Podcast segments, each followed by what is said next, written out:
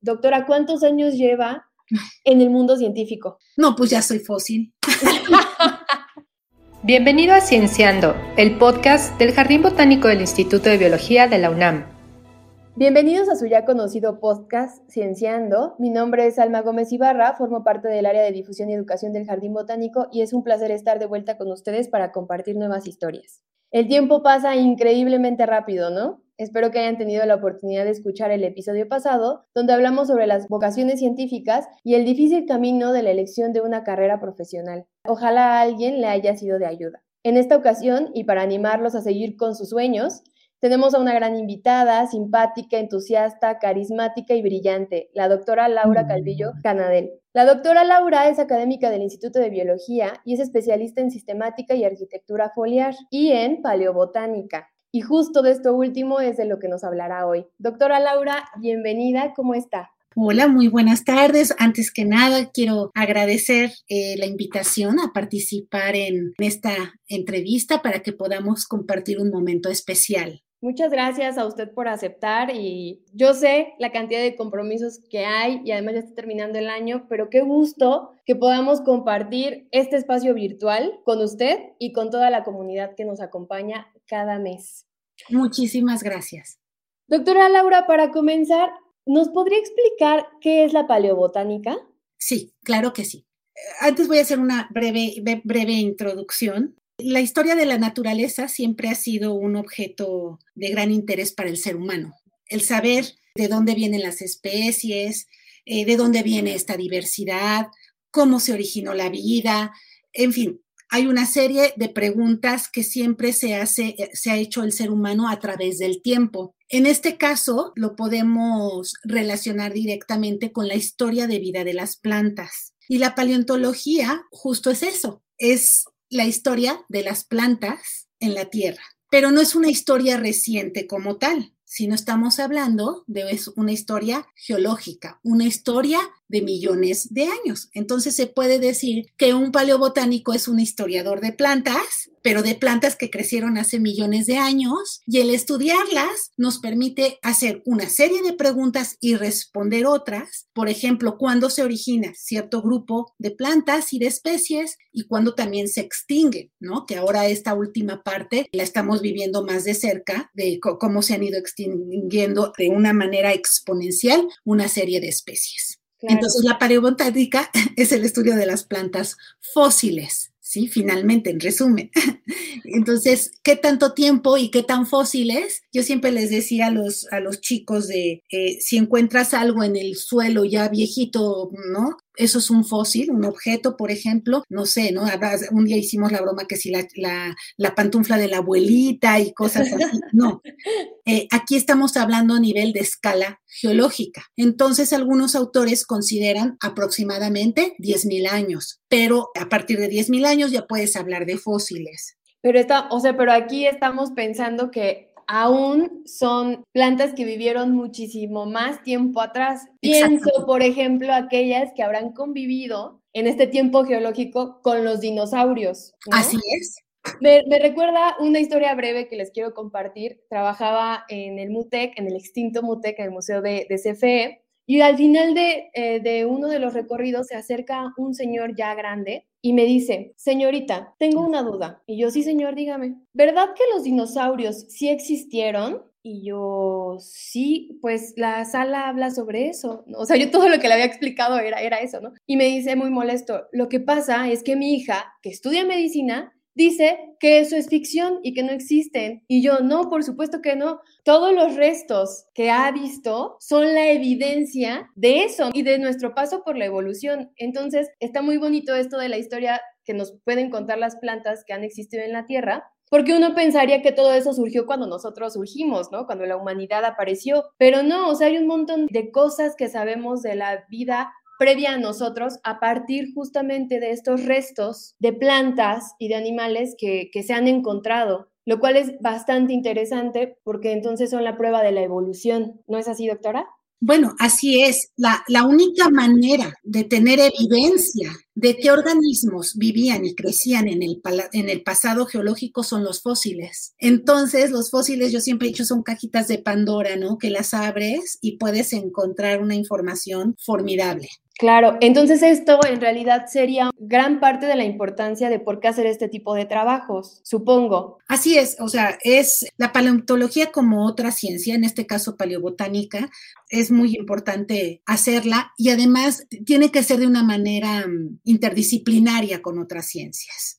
Entonces es muy importante hacerla. Y de aquí va a derivar algo que para mí es muy importante, que aprendí siendo paleobotánica y que es lo que ahora es mi, mi, pasión, ¿no? Y que siempre ha sido, pero eso es lo que me dejaron los fósiles. Es decir, estudiar plantas fósiles a mí me ha dejado una riqueza infinita en muchos aspectos. ¿Por qué? Porque te cambia la visión de la vida actual. Te hace voltear al pasado y ver que existían otras especies y que a lo mejor ahora ya no, las, ya no existen. Y si eso ha pasado con otras especies, nosotros al final somos una especie, puede pasar con nosotros. Lo que pasa es que a veces no lo concientizamos, a veces sentimos que estamos aparte de todo el reino animal y el reino de las plantas y que el ser humano es aparte de todo esto, pero vivimos en conjunto y en interacción constante con este sistema, ¿no? Y con este sistema que se llama Tierra. Claro, qué interesante porque nos hace ponernos en un punto en el que no somos lo único ni lo más importante, que es constantemente lo que justamente nos ayuda a crear empatía con el resto de los seres vivos con los que convivimos. Y además, pues mucho de eso solamente tenemos a veces acceso por medio de la ciencia ficción, ¿no? O de películas o de algún documental y, rara vez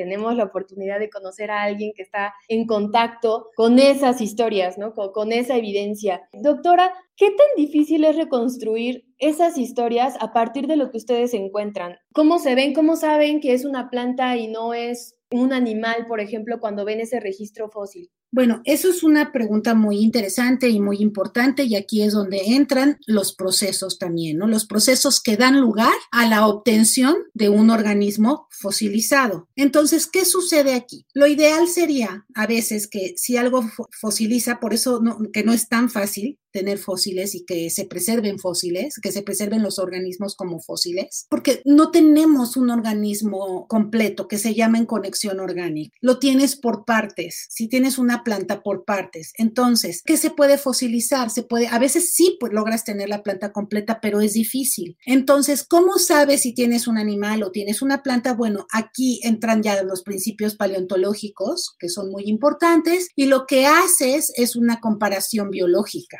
¿Biológica con qué? Con lo que conoces en la actualidad de plantas y animales. Entonces, tu concepto de planta y de animal lo puedes eh, extrapolar a un fósil y eso es lo que te permite saber si es una planta o si es un animal. Entonces, eso es bien interesante. La idea aquí, para saber lo que tienes, te adentras al, al mundo de la taxonomía, al mundo de la identificación, al mundo de la descripción de lo que estás viendo y al mundo de los caracteres morfológicos porque lo que tú tienes son morfotipos, eso es lo que se estudia en paleontología. Voy a hablar en términos generales. Entonces, como no siempre tienes todo el organismo completo, pues aprendes a ver qué órgano se pudo fosilizar. En el caso de las plantas, uno de los órganos que más fosiliza son las hojas. Y de aquí voy a vincular esto con lo que me dedico a hacer en la actualidad. Al ir eh, estudiando las, las hojas, que son el órgano que más fosiliza en las plantas, yo me empecé a hacer preguntas, decir, bueno, ¿qué nos pueden decir estas hojas, no? ¿Hay alguna información científica que nos permita saber qué tenemos? Y aquí entra una parte muy bonita que es también el entrenamiento visual. El entrenamiento visual, estar aprendiendo a ver lo que, lo que realmente te dice ese fósil, ¿sí? Es decir, realmente que sí sea un carácter con, una importancia científica o simplemente es un proceso de, de, fosilización y te puede meter ruido. Entonces yo me fui enamorando de las hojas y lo que pasaba con las hojas y con la arquitectura foliar, que es la expresión externa de los caracteres morfológicos justo de esa hoja. Y ahí me empecé a dar cuenta que sí sirven y que sí, sí, sí, te arroja una serie de información. Y la parte más bonita de todo esto es que estas, estos caracteres foliares vistos en hojas fósiles, al tratar de identificar qué era lo que yo estaba viendo, me llevó al mundo de las plantas actuales, que ahora eso es donde yo estoy ahí metida.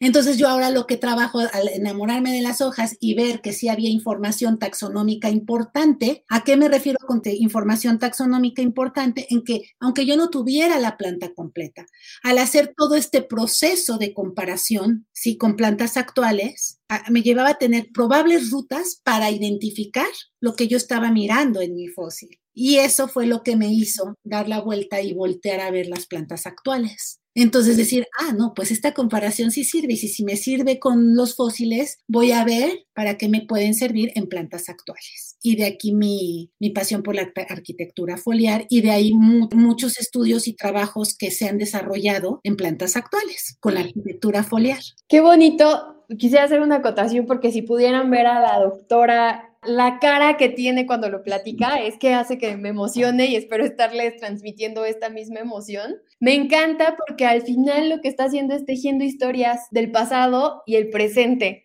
¿no? Que seguramente nos ayudarían a entender muchas cosas que sucederán más adelante. Pero es bien interesante darnos cuenta que justo una vida previa a lo que conocemos puede contar tantas cosas y que no tenemos ni idea. Dirían por ahí, no somos nada.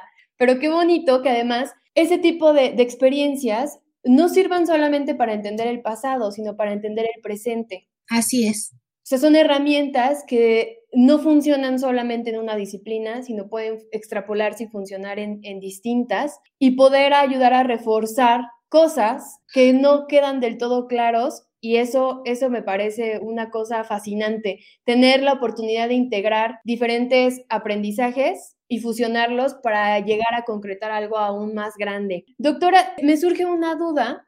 Porque ahorita ya nos explicó este, cómo poder eh, diferenciar un fósil de un animal a un fósil de una planta. Pero ¿cómo saben justamente este tiempo geológico, esta edad que tiene ese fósil? Bueno, aquí ya entra la parte de la, de la geoquímica, que son los fechamientos. Eso, eso ya, entonces ahí por eso les decía que la paleobotánica es, un, es una ciencia interdisciplinaria que va de la mano con geología, porque tú a lo mejor puedes describir un fósil, pero si no sabes de dónde viene ni qué edad tiene, lo puedes describir y muy bien, a lo mejor puedes decir, por ejemplo, esta hojita pertenece a una leguminosa, es un ejemplo, pero te falta información de dónde creció y cuándo creció. Entonces no puedes hacer otro tipo de inferencias biogeográficas y de distribución y de origen. ¿Sí? Entonces eso es muy importante. Entonces, a través de fechamientos es como puedes saber la edad de tu fósil. Y para eso tú necesitas ir a la localidad fosilífera y hacer todo un, levantamiento geológico y, de ahí sacas tus muestras para hacer ese tipo de fechamientos. Entonces, hay, hay otras maneras, ¿no? Está el eh, si es un fósil índice y demás, pero aquí ya entraríamos en una serie de conceptos paleontológicos y geológicos. Pero bueno, a grandes rasgos es así, ¿no? Qué padre, o sea, entonces ocupan un montón de herramientas para poder determinar algo de una evidencia que para otros podría ser absolutamente una piedra, una roca cualquiera. Y me hace pensar, yo tengo mil historias, pero recuerdo que cuando estaba en la carrera fuimos a una práctica de campo de paleontología. Íbamos caminando, era una de estas prácticas de campo donde caminas kilómetros y kilómetros bajo el rayo del sol. Tu botella de agua no es para ti, es para hacer alguna medición, ¿no? Más adelante. Vas cargando todo. Y recuerdo que llegamos a un lugar, pues de, primer momento, y usted lo acaba de decir, cuando no tienes este entrenamiento de observación, pues todo te da igual, ¿no? Es como esto de, para mí todas las plantas son verdes, ¿no? Todas son iguales. Y cuando comienzas a entrenarte es como, no, cada una tiene sus peculiaridades y son sorprendentes. Supongo que algo similar pasa con los fósiles. De pronto llegas y dices, no, pues aquí todo es piedra. Y justo ese entrenamiento y todo, todo ese conocimiento que tienen los ayuda a determinar qué es y qué no. Y entonces en ese escenario, yo vi una cosa café muy extraña, y, pero no era, no era tal cual una roca, no era una cosa café, pero como vidriosa, extraña. Y lo levanté por curiosidad y se acercó el profesor y me dijo, ¿sabes qué es? Y yo, este, no, no, no. Es madera fosilizada. Y yo lo vi y dije, mm". entonces me quedé siempre con ese recuerdo y ahorita que usted menciona que justamente las hojas son lo que mejor se preserva, me surge, fíjese, hasta este momento de mi vida, me surge la duda de si pudo haber sido o no madera fosilizada. Si es probable que uno lo encuentre cuando va a campo, Sí, claro. Claro, y nada más déjame retomar un poquito de tu anterior pregunta. Lo que tienes que hacer es una columna estratigráfica, ¿no? Y, asociar el tipo, generalmente los fósiles se dan en, rocas sedimentarias y ver qué minerales están asociados a, toda esta columna estratigráfica. Entonces, sí puedes encontrar eh, madera fosilizada, que generalmente son permineralizaciones. Dentro de los fósiles hay distintos tipos de fósiles, ¿no? O sea, ya ven que a los científicos nos encanta clasificar absolutamente todo y bautizar todo, ¿por qué no? Claro nombrar todo. Entonces hay nombres para todo. Eso es maravilloso. Entonces, eh, claro que se pueden encontrar maderas fosilizadas, generalmente son permineralizadas. Puedes encontrar flores, eso es muy es difícil, es muy difícil, pero las encuentras, frutos, semillas, tallos, ¿no? Y más bien está asociado con, con eh, generalmente cuando tú hablas de qué se fosiliza, pues las partes duras, ¿no? Por ejemplo, en los animales, estas estructuras secundarias que hay en, dentro, en una madera, son, son las que permiten que haya una infiltración de agua con minerales y se fosilice esta madera. Y para eso tiene que haber también siempre en todo un enterramiento muy rápido para que tú tengas un fósil y que ese organismo no se te descomponga al estar a la intemperie. Entonces, ligado a los fósiles, atrás hay muchos procesos involucrados. No hay que perderlo de vista. Por eso yo digo que es, es una cajita de Pandora cuando abres una roca y encuentras un fósil, una impresión de una hoja, por ejemplo, o una impresión de un pez, ¿no? Porque tienes peces también. Es depende de la localidad, depende del lugar donde esté también esta área fosilífera, ¿no? Claro, qué interesante porque justo acaba de dar en el clavo de la razón por la que yo no estaba tan segura de creerle, lo cual no tenía fundamento, pero más bien es que uno piensa en fósiles y tiene la carga visual de las películas, entonces pues es un, un fósil, es una roca, ámbar, o sea, todo lo que te han proporcionado la industria del entretenimiento es lo que uno quiere ver, ¿no? Y entonces yo cuando lo vi, para mí fue muy raro, porque de verdad, o sea, parecía un mineral extraño, pero yo no acababa de entender cómo esto podía ser un fósil. Pero qué interesante, porque entonces nos abre un panorama mucho, muy amplio de que debemos entender como fósil es pues mucho más amplio de lo que estamos acostumbrados a ver en una película. Sí, tocaste otro punto que es el ámbar. Salma, que es, eh, el ámbar ya sabemos que es una belleza en general, ¿no? Lo, lo, lo denominan también yemas. Pero el ámbar es un tipo de fósil, es una resina fosilizada que atrapa en su camino algún organismo, ya sea un insecto, una florecita. Generalmente, por ejemplo, en ámbar sí puedes encontrar eh, flores fosilizadas. Es difícil, pero las encuentras. Y lo lindo del ámbar es que tú tienes tu organismo en tercera dimensión. Sí, sí, se ve increíble, ¿no? Entonces, te dan tres dimensiones ahí, tienes tu florecita en tercera dimensión. Entonces, eh, uno diría, ay, pero es más fácil así identificar porque tienes la flor entre comillas, porque luego no es tan fácil, por el tipo de estructura que tiene el ámbar, no es tan fácil que los rayos de luz del microscopio incidan. Entonces ahí hay que jugar un poquito, pero bueno, hay unos trabajos formidables de ámbar en México, entonces es hermoso. Bueno, a mí es uno de los, de los del tipo de fósiles que me sigue encantando. Eh, mi amor, mi amor son las hojas. Y actualmente, bueno, pues soy afortunada de trabajar en un increíble herbario, que es el Herbario Nacional de México. Y bueno, ahí me doy vuelo viendo cualquier cantidad de hojas asociadas, porque ahí sí tengo la planta casi completa y es una maravilla poder observar estos caracteres morfológicos foliares tan importantes. Entonces te da otra visión y en el, en el herbario, bueno, además de que actualmente ya tenemos resguardados casi un millón setecientos mil ejemplares, el herbario es importantísimo justo para que se puedan hacer este tipo de trabajos paleobotánicos para poder hacer una comparación con plantas actuales. Porque trabajar con fósiles vas de lo, de lo geológico a lo actual, como tú hace rato dijiste, pero también de lo actual a lo geológico, ¿no? Entonces, eso es muy importante y bueno, ahí puedes sacar toda la información a vida y por haber.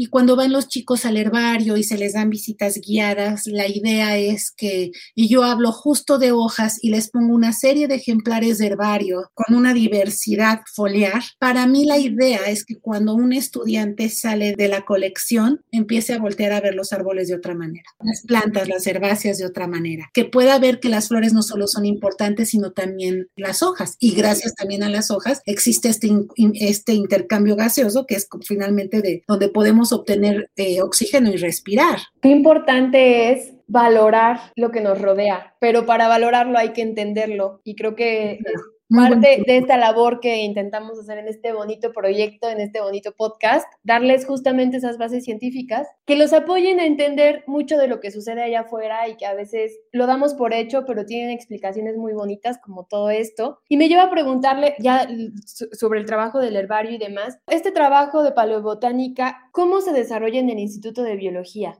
Bueno, más bien como tal, por ejemplo, yo tengo algún estudiante que viven en Chiapas y, por ejemplo, tenemos ahora un, trabajo que estamos eh, revisando identificación de flores embebidas en ámbar.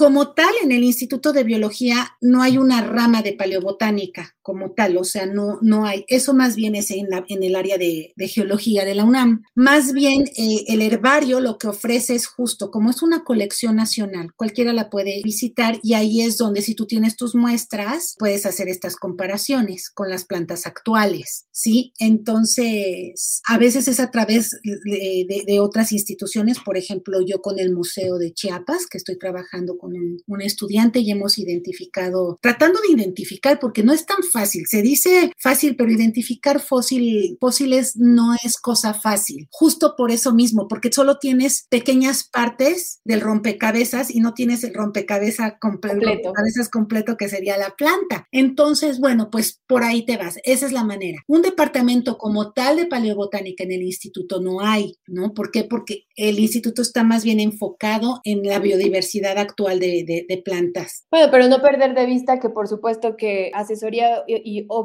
vinculación lo podrían hacer perfectamente con ah, usted. Esa es la idea. La idea es cada vez vincularnos más todos con todos. Claro que sí, somos una gran comunidad. Exactamente, y, y así es una manera de crecer. Claro. Doctora, y redondeando un poco esto, ya con lo que nos dijo de vinculaciones, apoyos, asesorías y un poco con esto de la industria del entretenimiento, porque además está en todos lados. Les digo que muchas cosas las damos por hecho, pero en todos lados se habla siempre de fósiles de una manera tan laxa que parecía que tenemos todo el conocimiento sobre eso, hasta en las caricaturas. Y a veces justamente este tipo de cosas nos hacen pensar que todo sucede de manera mágica y rápida. Recuerdo una, una caricatura, Gravity Falls, que justamente ah, eh, lo que hace es que menciona es, es, un lugar donde ocurren cosas rarísimas todo el tiempo, pero hay un episodio donde unos dinosaurios comienzan a aparecer en, en, el poblado, ¿no? Y resulta que están fosilizados en ámbar y entonces empieza el, el ámbar, se empieza a derretir y entonces da oportunidad a que revivan. A eso voy, que hay tanta información de entretenimiento que a veces uno cree que eso podría suceder, ¿no? También ya hizo su parte eh, Jurassic Park y demás. Y entonces este tipo de charlas nos dan a entender el gran trabajo que hay detrás y que no sucede así de sencillo ni de forma mágica, más bien es una constante labor y compromiso sobre entender lo que sucede. Y esto me lleva a la siguiente pregunta, doctora, que es, sé que usted ha trabajado y apoyado muchas actividades que pretenden justamente dar la realidad de eh, los procesos eh, fósiles, ¿no? en plantas, animales y demás. ¿Nos podría platicar acerca de este acercamiento que tiene desde su formación hacia la sociedad? ¿Cómo ha aportado este conocimiento? ¿Cómo ha ayudado a reforzar la realidad de, pues justamente, la paleobotánica en la sociedad? Ay, Salma, esa es una pregunta muy interesante y muy compleja, pero aquí hay algo que es bien importante. Los niños, aprendes más de ellos muchas veces que ellos están informadísimos. Yo, yo a veces cuando he dado alguna charla y eso, bueno, te recitan los pequeños, te recitan todos los fósiles de dinosaurios, por ejemplo, y ellos mismos, con esta curiosidad, empiezan a hacer preguntas. Entonces te das cuenta que es ahí donde está la semillita. Y el chiste es reforzarlo. A lo mejor yo, lo reforzaría más eh, a tempranas edades, por ejemplo, que ya solitos ellos, y a veces algunos de ellos están muy motivados, pero reforzarlo más a lo mejor en las escuelas, ¿no? No todo el mundo tiene el mismo acceso a la educación. Pero, por ejemplo, a veces eh, también los niños que crecen alrededor de estas áreas, donde hay fósiles, ellos saben más que, que, mucha gente, porque lo han visto, lo han vivido. Y en el momento en que tú lo vives, lo incorporas a ti y lo haces parte tuya.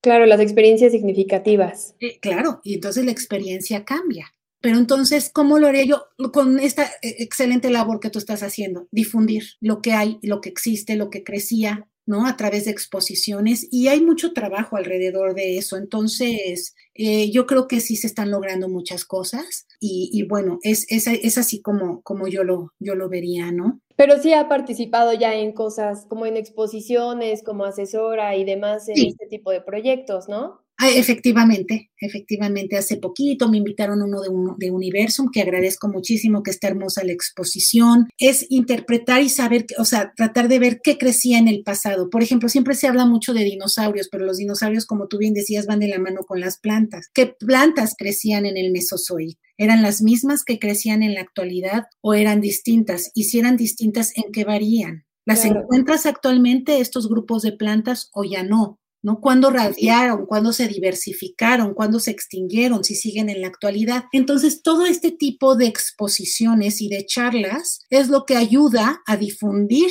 este conocimiento. Y por supuesto que los invitamos a que, a que recomienden este, este podcast, pero también que asistan a todas esas actividades que, pues, con mucho cariño se, se construyen y están hechas justamente para compartirles un poco de lo que sucede dentro de los institutos y de todo lo que han aprendido los académicos a lo largo de, pues, de sus trayectorias. Doctora, ¿cuántos años lleva en el mundo científico? No, pues ya soy fósil.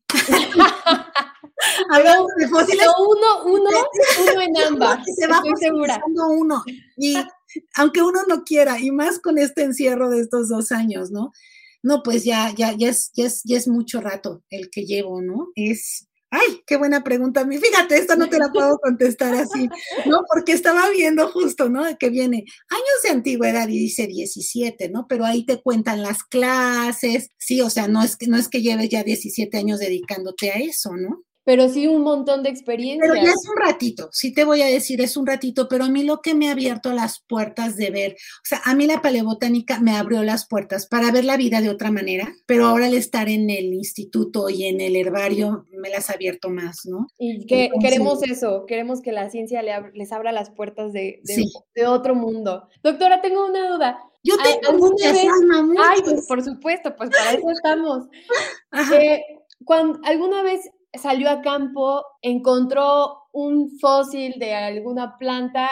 ¿Qué sintió? ¿Qué se siente eh, vivir eso? Pues son tesoritos, son tesoritos, ¿no? Porque para que se diera ese fósil, el organismo pasó por muchos procesos y muchos millones de años, porque estás hablando de millones de años. Aquí la parte maravillosa, como siempre lo digo, son los estudiantes, que bueno, además le echan unas ganas para picar piedra. Te digo, yo actualmente ya estoy más bien enfocada en la parte actual, valga la, redundancia, pero no, bueno, en plantas actuales, ya que en fósiles. Pero en su momento, en algún momento que me tocó ir a alguna salida, de entrada tienes que conocer el tipo de roca donde serán los fósiles, que son rocas sedimentarias. Y bueno, te digo, mucho es el apoyo de la gente de las localidades también y el permiso, porque no es nada más así.